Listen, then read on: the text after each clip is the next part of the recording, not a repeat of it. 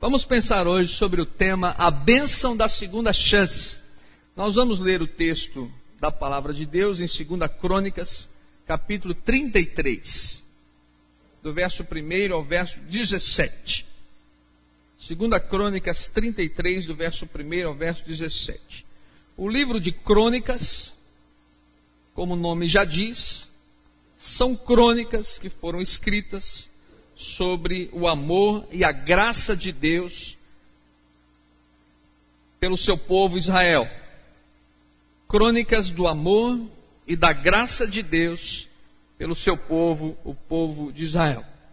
Tinha Manassés 12 anos de idade quando começou a reinar e 55 anos reinou em Jerusalém. E fez o que era mal perante o Senhor, segundo as abominações dos gentios que o Senhor expulsara de suas possessões de diante dos filhos de Israel. Pois tornou a edificar os altos que Ezequias, seu pai, havia derribado, e levantou altares aos Baalins e fez postes ídolos, e se prostrou diante de todo o exército dos céus e o serviu. E edificou altares na casa do Senhor, da qual o Senhor tinha dito: Em Jerusalém porei o meu nome para sempre. E também edificou altares a todo o exército dos céus nos dois átrios da casa do Senhor. E queimou os seus filhos como oferta no vale do filho de Enom, e adivinhava pelas nuvens, era agoureiro, praticava feitiçarias, tratava com necromantes, isso é, consulta aos mortos, e feiticeiros, e prosseguiu em fazer o que era mal perante o Senhor, para provocar a ira. E também pôs a imagem de escultura do ídolo que tinha feito na casa de Deus, de que Deus dissera a Davi e a Salomão, seu filho, nesta casa e em Jerusalém, que escolhi de todas as tribos de Israel, porei o meu nome para sempre. E não removerei mais o pé de Israel da terra que destinei a seus pais, contanto que tenham cuidado de fazer tudo o que lhes tenho mandado, e toda a lei, os estatutos e os juízos dados por intermédio de Moisés. Manassés fez errar a Judá e os moradores de Jerusalém, de maneira que fizeram pior do que as nações que o Senhor tinha destruído de diante dos filhos de Israel. Falou o Senhor a Manassés e ao seu povo, porém não lhe deram ouvidos, pelo que o Senhor trouxe sobre eles os príncipes do exército do rei da Síria, os quais prenderam Manassés com ganchos, amarraram-no com cadeias e o levaram à Babilônia. E ele, angustiado, suplicou deveras ao Senhor, seu Deus, e muito se humilhou perante o Deus de seus pais. E fez de oração, e Deus se tornou favorável para com ele. E atendeu-lhe a súplica e o fez voltar para Jerusalém, ao seu reino. Então reconheceu Manassés que o Senhor era Deus. Depois disso, edificou o muro de fora da cidade de Davi, ao ocidente de Gion, no vale, e à entrada da porta do peixe, abrangendo o fel, e o levantou muito alto, e também pôs chefes militares em todas as cidades fortificadas de Judá, e tirou da casa do Senhor os deuses estranhos e o ídolo, como também todos os altares que edificara no monte da casa do Senhor e em Jerusalém, e os lançou fora da cidade. Restaurou o altar do Senhor, sacrificou sobre ele ofertas pacíficas e de ações de graças, e ordenou a Judá que servisse ao Senhor, Deus de Israel. Contudo, o povo ainda sacrificava nos altos, mas somente ao Senhor, seu Deus. Amém. Que Deus aplique essa palavra aos nossos corações. Amém, irmãos? Alguma vez, meu irmão, minha irmã, meu amigo visitante, você já esteve assim, tão encrencado na vida que você já pensou assim: ah, se eu tivesse uma segunda chance? Alguma vez você já teve numa situação tão difícil, tão complicada, reconhecendo os erros que cometeu e pensasse assim: ah, se a minha esposa me desse uma segunda chance, eu faria tudo diferente. Ah, se o meu marido me desse uma segunda chance, eu faria bem diferente do que fiz até agora. E às vezes nós estamos envolvidos em situações e que nos achamos tão em pecado diante de Deus, tão a serviço do mal, que a gente pensa assim: ah, se Deus me desse uma segunda chance, ah, se Ele me desse uma nova oportunidade. Irmãos, eu creio que muitas vezes existem certas atitudes dos seres humanos, das pessoas de um modo geral, que às vezes são tão más, tão a serviço do mal, tão baixa, que nós dizemos que para aquela pessoa não tem mais jeito, para aquela pessoa não há perdão. E nós estamos acompanhando agora nesses dias o caso do goleiro Bruno, não é verdade? E se tudo que está sendo levantado realmente for verdade, por enquanto são acusações, ainda não existem provas concretas. Mas se tudo que está sendo dito sobre esse homem, nós podemos concluir sem duvidar que há um serviço da maldade sobre este homem, o tal do Bruno, que é algo assim que nós não conseguimos medir o tamanho e a intenção do mal sobre a vida dele. Ao ponto de matar uma mulher, cortá-la em pedaços, dar a carne aos cães e ainda está numa tranquilidade extrema. Que homem é esse? Os seus comparsas da mesma forma. E dizem já alguns levantamentos de que esse não é o primeiro caso daquela turma, que aquele sítio lá onde é usado para treinamento é um cemitério para esconder cadáveres e que os cães são treinados para que deem sumiço aos corpos. Irmão, sinceramente, no nosso coração, a gente pensa assim: eu não perdoaria um homem desse. Eu não perdoaria um homem desse. Agora, estamos falando de nós, os humanos, os sentimentos humanos. Mas quando nós entramos na esfera divina, na esfera da graça, na esfera do amor de Deus, nós podemos compreender de que não existe nenhum pecado, coloque isso na sua mente, no seu coração, não existe nenhum mal que alguém possa fazer que o sangue de Jesus não possa perdoar. Não existe nenhuma sujeira que o sangue de Cristo não possa limpar. Amém, irmãos?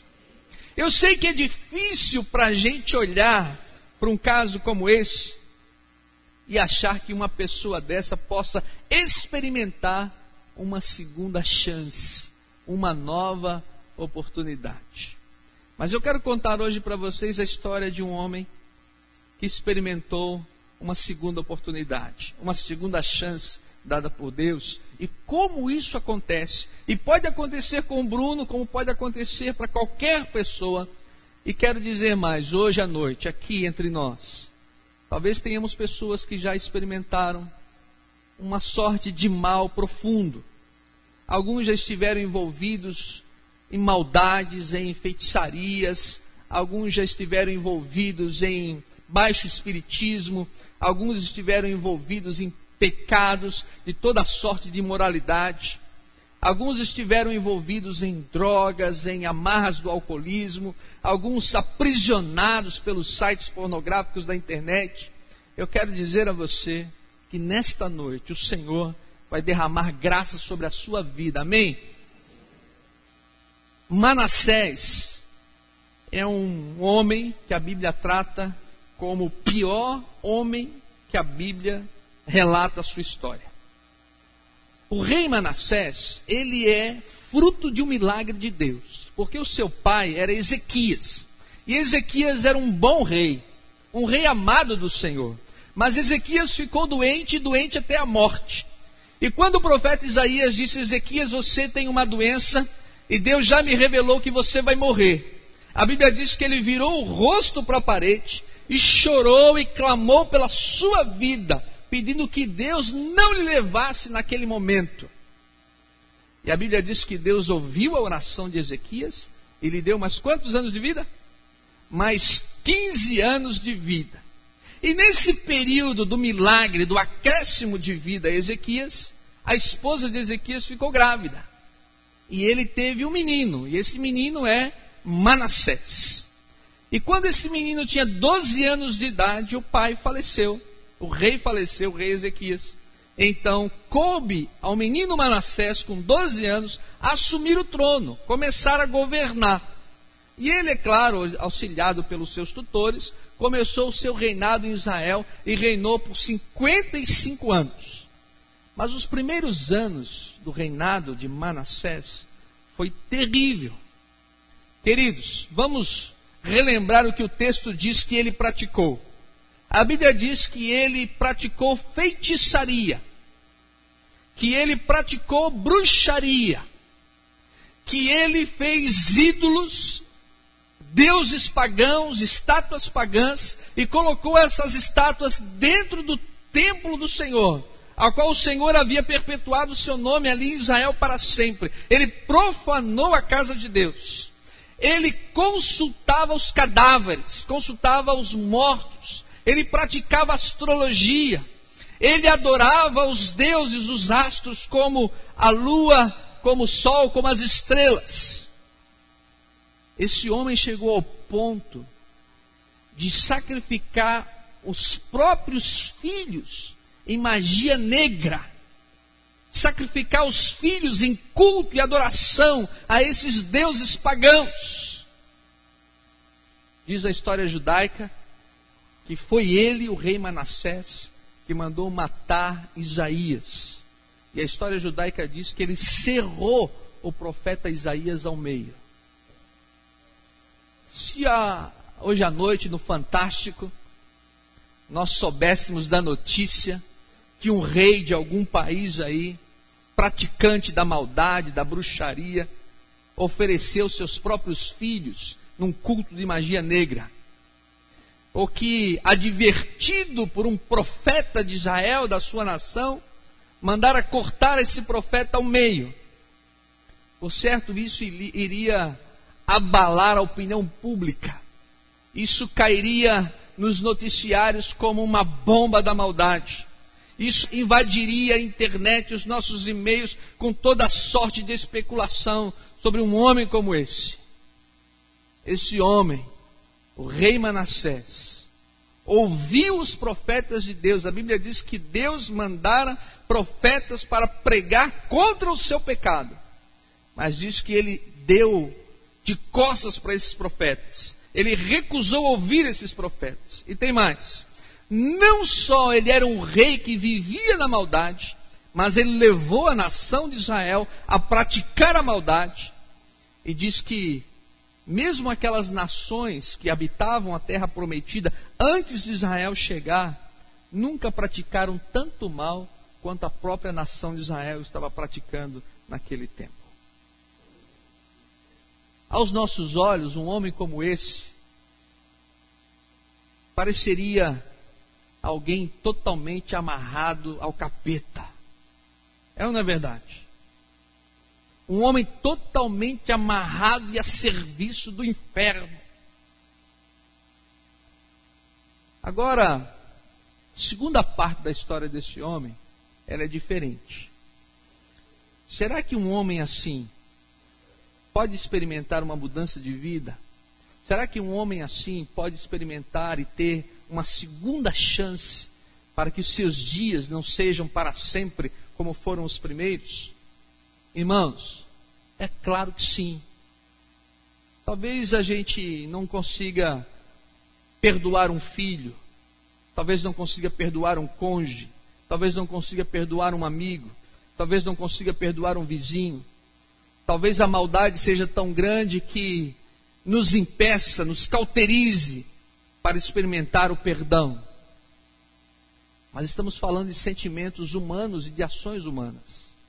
Quando abrimos o nosso coração para experimentar o perdão de Deus, a graça de Deus, nós temos que mudar totalmente o nosso conceito.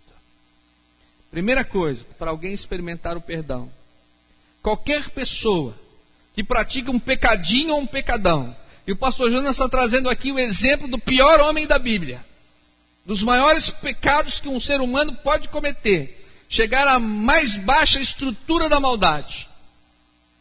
Esse homem experimentou um perdão. Como? A Bíblia diz que chegou uma hora em que o céu não aguentou mais o reinado de Manassés. Tal era a sua maldade, e tal era o seu afastamento do Senhor, o seu apego às coisas de Satanás.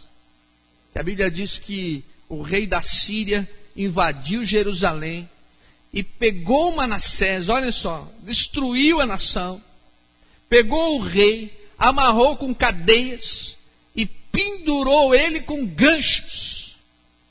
Eu tive dando uma lida sobre esses costumes assírios e diz a história que os assírios, quando conquistavam, eles pegavam aqueles reis que eram subjugados e enfiavam dois ganchos no nariz. E esses homens eram levantados em ganchos pelo nariz. E depois eram amarrados em cadeias. E eram levados, arrastados então, num ato de humilhação diante do seu próprio povo, até que saísse fora da cidade e fosse aprisionado na Babilônia. A Babilônia na Bíblia é o símbolo da cidade do mal, a grande Babilônia, o símbolo da maldade, a cidade satânica. Aquele rei que vivia no meio do povo de Deus, que tinha tido um pai abençoado, que tinha sido educado no Evangelho, tinha sido educado nas leis de Deus. Ele se rebela contra tudo isso, profana o nome de Deus Aí então é preso, é humilhado e é arrastado pelo nariz, pendurado num gancho no meio do povo e é levado prisioneiro para a Babilônia. E lá ele é jogado numa cela e fica então na escuridão total.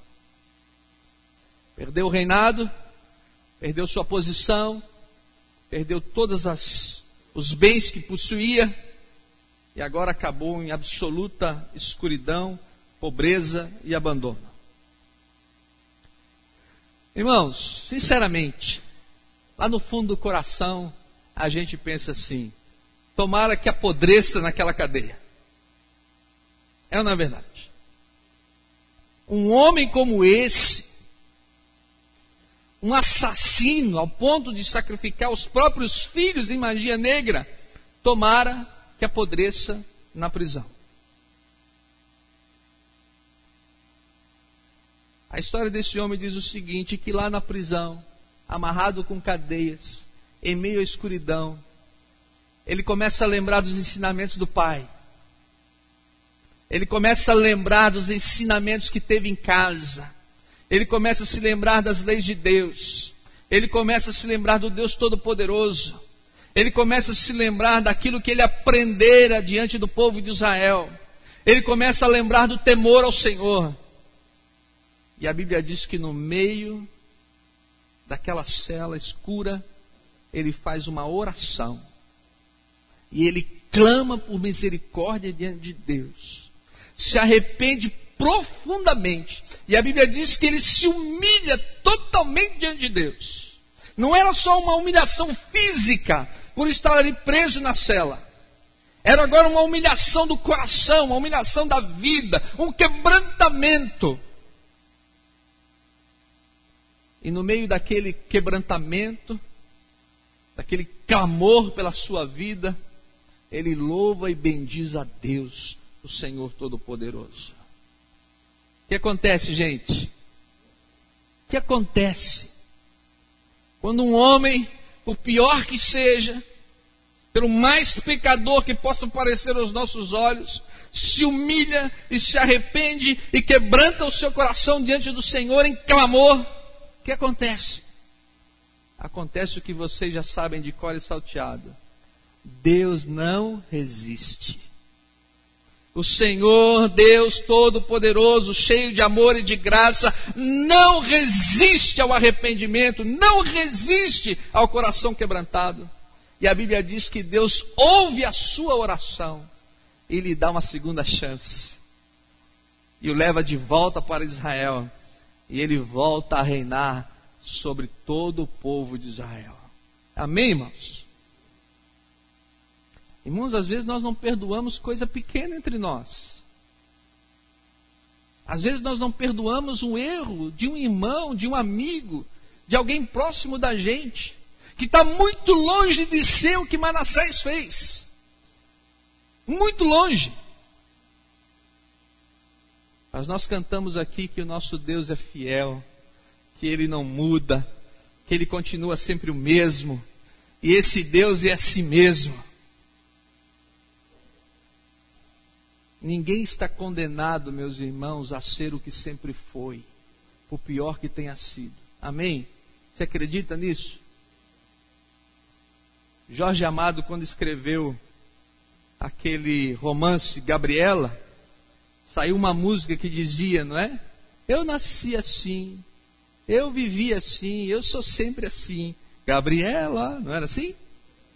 Gabriela Crave Canela, não era? Gente, Jorge Amado pode pensar assim, mas Deus não. Deus é sempre assim. É amoroso, perdoador, gracioso. Se existe a síndrome de Gabriela, eu anuncio a vocês em nome de Jesus a síndrome do Altíssimo, a síndrome da divindade, a síndrome do amor, da graça e da misericórdia de Deus. Porque nenhuma pessoa está condenada a passar o restante da sua vida como viveu até hoje. E alguns de vocês que aqui estão já experimentaram isso em suas vidas. Já receberam de Deus uma segunda chance, alguns uma terceira chance, alguns uma quarta chance. Mas toda vez que você se arrepende, Deus ouve você e muda a sua vida. Agora, queridos, arrependimento não é apenas a consciência do erro. Eu sei que estou errado. E pronto. Tem muita gente que sabe que está errado, mas não se arrepende. Sabe que está na prática da maldade, está longe de Deus, mas não se arrepende. Arrependimento não é o remorso. É o que aconteceu com Judas. Ele traiu Jesus e depois chorou, mas a Bíblia diz que ele chorou de remorso. Ele não se arrependeu. Pedro não, Pedro negou Jesus, mas se arrependeu profundamente. Quando você está num erro, você precisa entender o que é arrependimento. E arrependimento é mudança de vida. Mudança de vida. Alguém que se arrepende é alguém que muda a direção da sua vida. Eu estou indo numa direção, mas aí então eu ouço falar de Deus, Deus fala comigo, eu entendo, eu me arrependo, e agora que eu me arrependi, não posso ir na mesma direção. Agora que eu me arrependi, preciso mudar a direção da minha vida. Agora eu tenho um novo Senhor, agora eu tenho um mestre, agora eu tenho um novo caminho. É Jesus Cristo. Eu ando agora na direção dele. Queridos, a Bíblia diz que Manassés, quando chegou em Jerusalém, novamente foi colocado no trono, passou a reinar de novo. E o que ele fez? Primeira coisa que ele fez, ele foi no templo e tirou todos aqueles ídolos que ele mesmo havia colocado. Todos aqueles deuses, a lua, o sol, ele retirou completamente. A Bíblia diz que ele exortou a nação de Israel a temer e a louvar a Deus para sempre.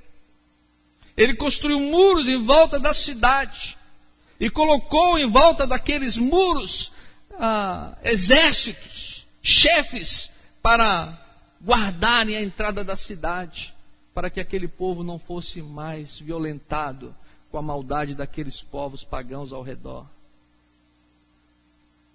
Se você é crente em Jesus Cristo, você mudou de vida. Amém, irmão? Se você é crente em Jesus Cristo, você mudou de vida. Porque se não mudou de vida, você é só igrejeiro gosta de vir ouvir o pastor, gosta de vir cantar as músicas, gosta de participar de algum ministério, mas você não é crente. Porque o crente em Jesus Cristo, em primeiro lugar, ele se arrepende dos seus pecados. Ele reconhece que é um pecador. Ele reconhece que sem Cristo não há salvação. Então ele entrega a vida a Jesus. E aí ele muda de direção, ele muda o seu viver. Lugares que ele ia, ele não vai mais. Coisas que fazia, não faz mais. Palavras que dizia, não diz mais. Por quê? Porque agora há dentro do seu coração o Espírito Santo de Deus, que provoca uma nova vida, uma nova existência. Aquela velha natureza que o levava a ser escravo do pecado, ela está subjugada por Cristo.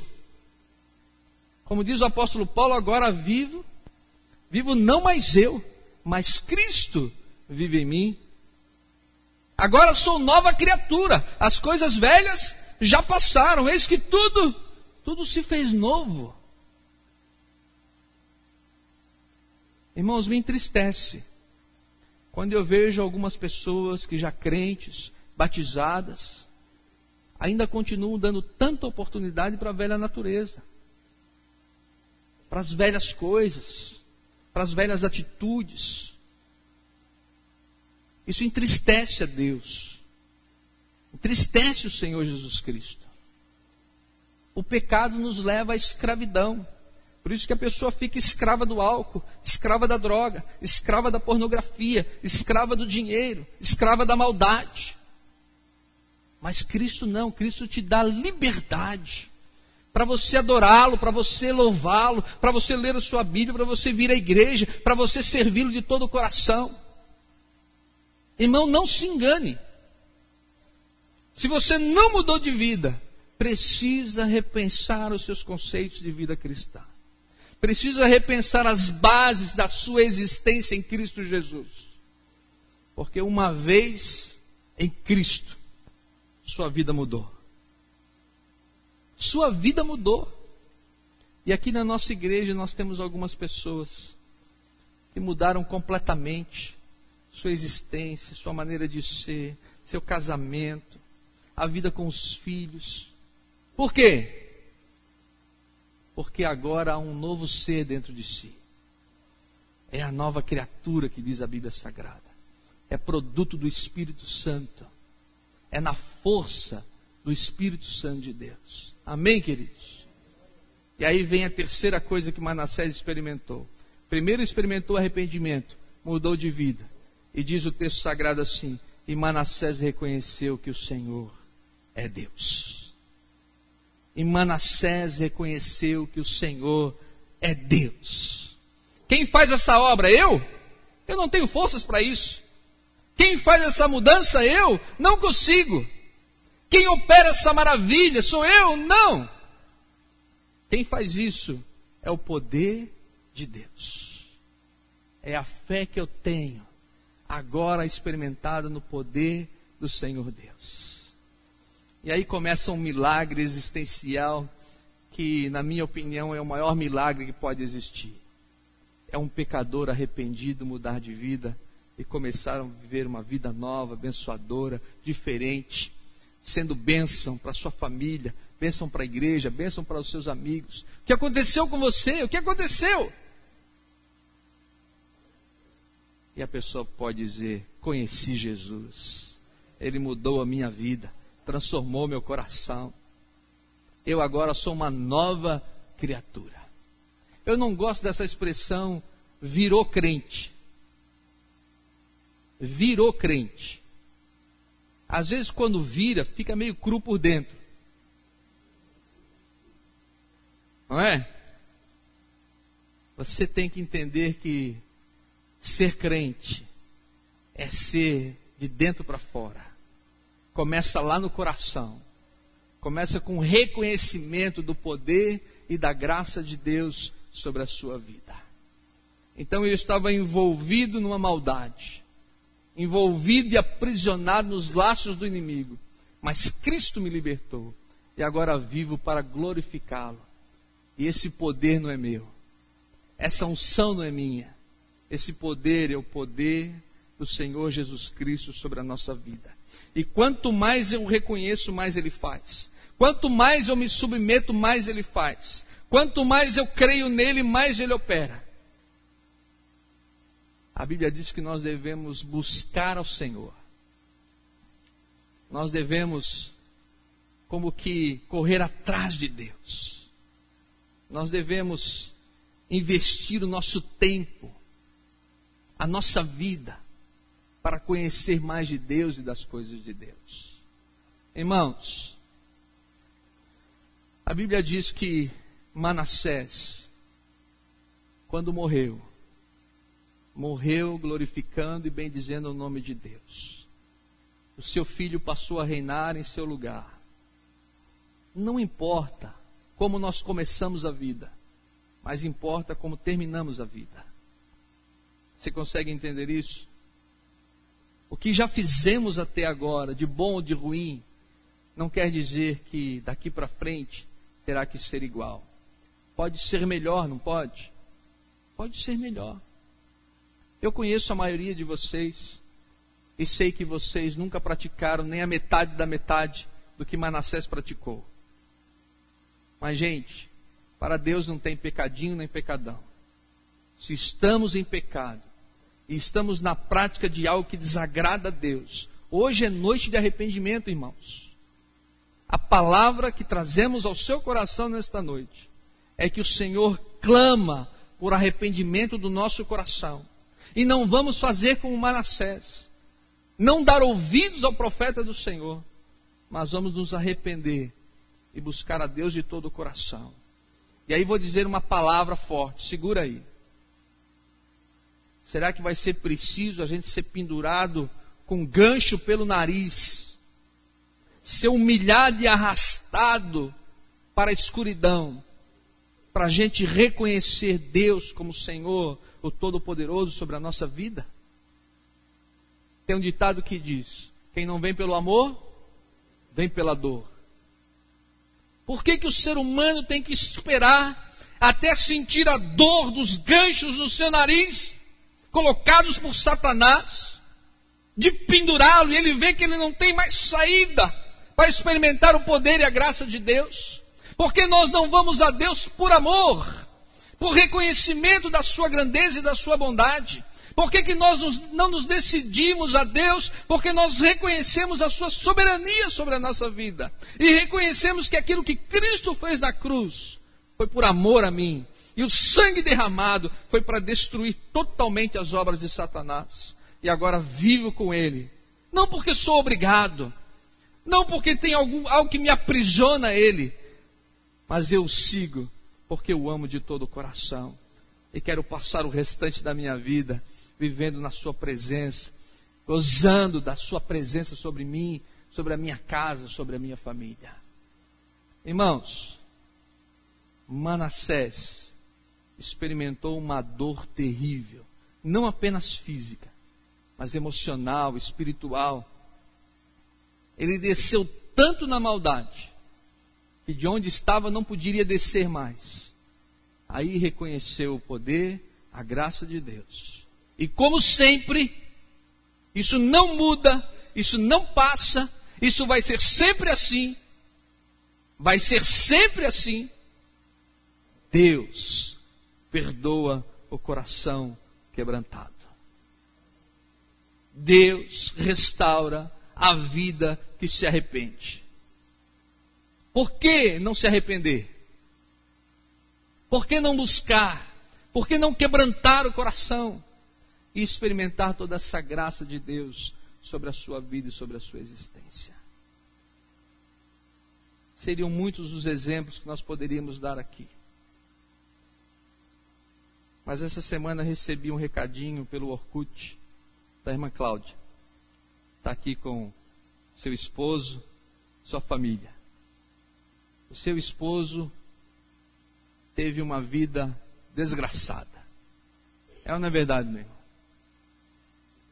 Mas hoje é um homem bonito, transformado, abençoado, no ministério ajudando outros a se recuperarem.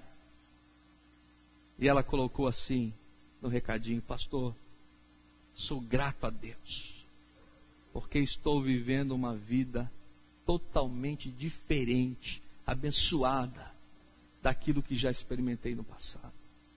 Amém, irmãos?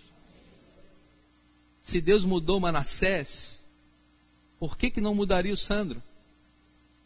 Não é verdade? E por que, que não mudaria você? Mas Deus está esperando só uma coisa: um coração quebrantado. um coração arrependido, um coração que crê no poder e na graça de Deus. Irmãos, para terminar, pode colocar aí. Nós ganhamos um direito de Deus. É o direito, é a bênção da segunda chance. É a bênção da segunda oportunidade. Porque desde o momento em que Adão pecou e se distanciou de Deus, toda a raça humana ficou carecendo de uma segunda chance. E essa segunda chance veio na promessa do Messias e depois no cumprimento da promessa com o nascimento de Jesus e com sua morte na cruz. E se nós estamos aqui hoje, é porque nós já recebemos essa segunda chance. Falta nós nos apropriarmos dela e vivermos ela em nosso coração. E aí Salomão escreve o seguinte: que uma pessoa ela pode cair até quanto? Até sete vezes. Mas das sete se levantará. E você sabe que o sete na Bíblia não é, na realidade, um número, mas é um símbolo da perfeição de Deus, do que é completo. Quando Jesus disse que nós devemos perdoar até 70 vezes 7, ele não disse que deveríamos perdoar apenas fazendo essa conta, mas ele estava dizendo que é algo infinito. Meu irmão, se você vive na luz de Cristo, é claro que você não vai cair. Mas se você se afastar da luz e cair, arrependa-se. Arrependa-se. E Deus te colocará de novo como filho de Deus, como servo do Senhor, assim como fez com Manassés. Quando ele se arrependeu, ele foi de volta para Jerusalém e reinou novamente sobre aquela nação, mudando completamente suas atitudes. Eu não tenho dúvida do poder de Deus para transformar vidas. Eu não tenho dúvida daquilo que o Senhor pode fazer e realizar para mudar a vida de uma pessoa. Agora você que está me ouvindo hoje à noite, não espere vir pela dor. Venha pelo amor. Mas se você já está experimentando a dor da escravidão do mal, da escravidão do pecado sobre a sua vida, hoje é uma noite para você recomeçar como cantamos, vamos cantar novamente. Quero chamar a equipe de louvor para a gente cantar de novo. É uma noite para você experimentar esse recomeço do Senhor sobre a sua vida, sobre o seu coração. Agora, a minha última palavra, meu irmão, minha irmã, é para aquela pessoa que está me ouvindo e está dizendo assim: Pastor Jonas, eu não pratico a feitiçaria, eu não pratico bruxaria, eu não faço consulta aos mortos, eu não dou a minha mão para uma cigana. Eu jamais sacrificaria um filho meu num culto macabro. Mas, meu irmão, minha irmã, se você é como eu, nós temos aqueles que nós chamamos pecadinhos, que são raposinhas, que trazem mal ao nosso coração, à nossa vida. E nós também precisamos nos arrepender delas. Porque o diabo, nosso adversário, ele vai comendo pelas bordas. E a gente vai cedendo. Lá no livro de Jó, a Bíblia diz que Satanás compareceu diante de Deus. E Deus disse assim para Satanás: Satanás, de onde vens? E o que, que ele respondeu? Eu venho de passear pela terra, de rodear a terra Irmãos, quando Deus criou o homem na terra, o diabo foi expulso do céu pelo seu pecado, pela sua rebelião, e ele implantou na terra o seu império. Onde ele está, irmãos? Ele está de passear pela terra. E a Bíblia diz que o diabo anda em nosso, fazendo o quê? Só clamando, bramando como um leão, buscando o quê? buscando quem ele possa pegar. Eu fico imaginando assim: onde está o diabo? Passeando pela terra. Quem que ele está observando?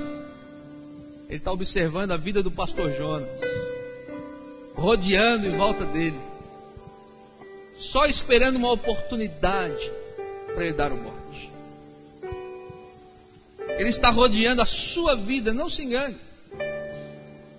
O profeta Daniel diz que a oposição do inferno vai até destruir o poder do povo de Deus. Onde está Satanás? Está rodeando sua vida, só esperando uma oportunidade para derrotar você. E você sabe qual é a sua fraqueza. Alguns é dinheiro, outros é mulher, outros é sexo, outros é a pornografia.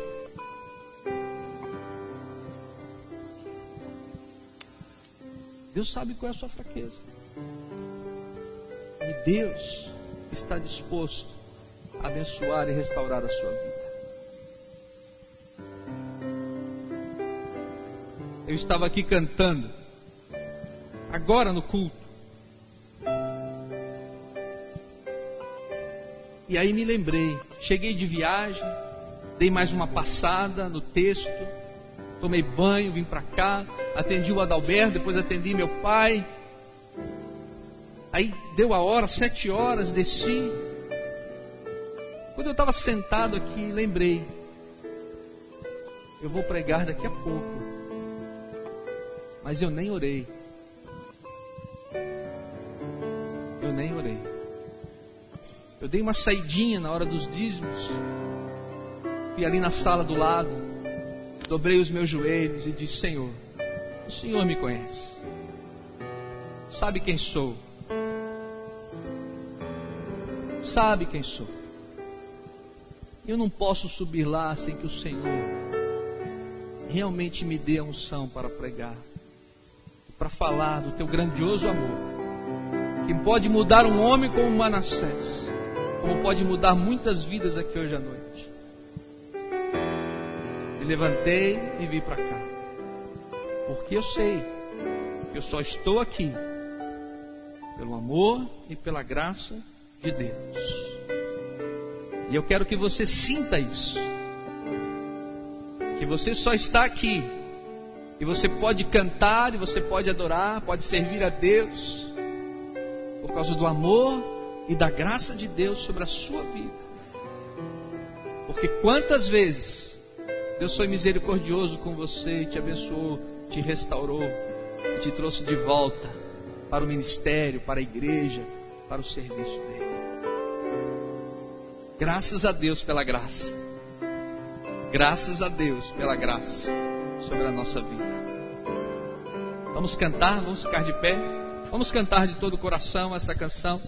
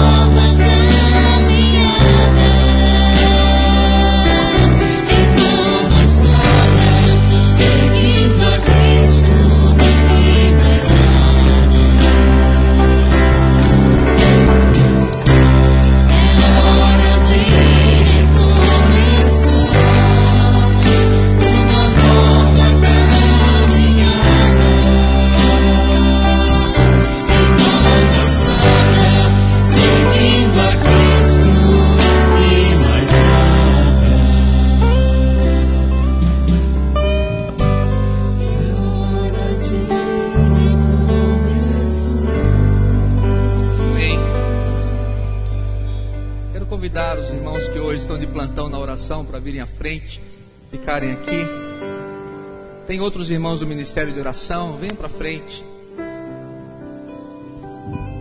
Isso, pode vir. Pode ficar aqui, João. Pode ficar aqui. Maneves, pode passar para o outro lado aqui, Maneves. Não pode ficar aqui. Vamos orar. Meu amigo, minha irmã, meu irmão, hoje à noite é a noite da gente poder recomeçar. Deus conhece bem o nosso passado. E o diabo, ao olhar o nosso passado, nos acusa, porque ele é o acusador. Mas Deus, quando olha o nosso passado, Ele quer nos dar uma segunda chance, como deu para Manassés. E a Bíblia diz que, quando os nossos pecados são confessados diante de Deus, Deus esquece. Eles são lançados no fundo do mar. E Deus não mais se lembra deles. Eu quero convidar você, em nome de Jesus, a experimentar essa nova chance. Quero convidar você, talvez esteja visitando a igreja hoje, talvez esteja vindo alguns domingos, talvez você, meu irmão, minha irmã, que já é membro da igreja, mas sente que está sendo dominado pelo mal, está na prática do pecado. Enquanto nós estamos orando por você, e aqui na frente tem pessoas que vão orar por você, orar pela sua vida. Eu quero convidar você a deixar o seu lugar e vir aqui à frente. Qualquer pessoa que sente que precisa recomeçar, Todo dia é possível recomeçar. Porque o amor de Deus todos os dias se renova. As suas misericórdias e a sua graça todo dia se renova. Vou pedir os irmãos de oração que estejam orando por estas vidas. Aleluia.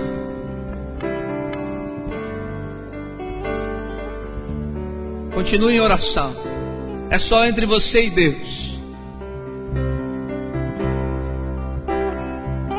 Pastor, eu voltei a fumar, pastor. Vem à frente. Pastor, eu voltei a beber diariamente. Vem à frente. Pastor, eu voltei a usar drogas. Pastor, eu não consigo me livrar dos sites pornográficos. Pastor, eu tenho pensamentos de maldade, de vingança. Vem à frente. Pastor, eu não resisto, eu leio o horóscopo lá no meu trabalho, no jornal. Você está consultando as estrelas como Manassés fazia. Vem à frente.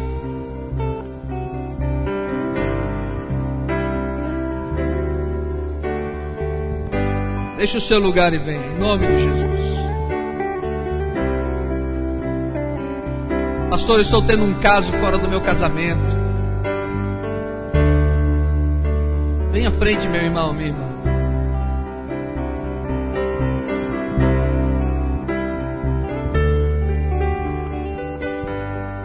Pastor, o senhor não me conhece. Eu já fiz coisas terríveis. Vem à frente. Pastor, eu já fiz coisas de arrepiar o capeta. Vem à frente, meu irmão. Vem à frente. Hoje é noite da restauração.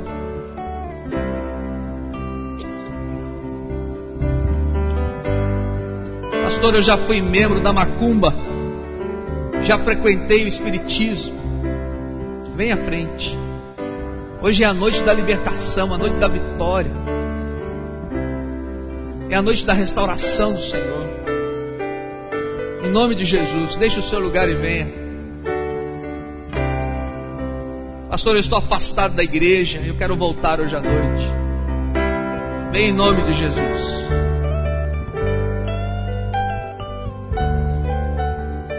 Sandro, vem aqui orar por essas pessoas. Dá o microfone para o Sandro. Você que já experimentou esse renovo na sua vida, vem interceder. Quantos irmãos do Ministério de Oração também estão intercedendo? Para vocês que estão aqui à frente, coloquem diante de Deus o seu pecado, a sua angústia, aquilo que te afasta de Deus. Quebrante seu coração. Lembre-se de Manassés, preso em cadeias numa cela escura, pendurado com ganchos pelo seu nariz. Que dor, que sofrimento.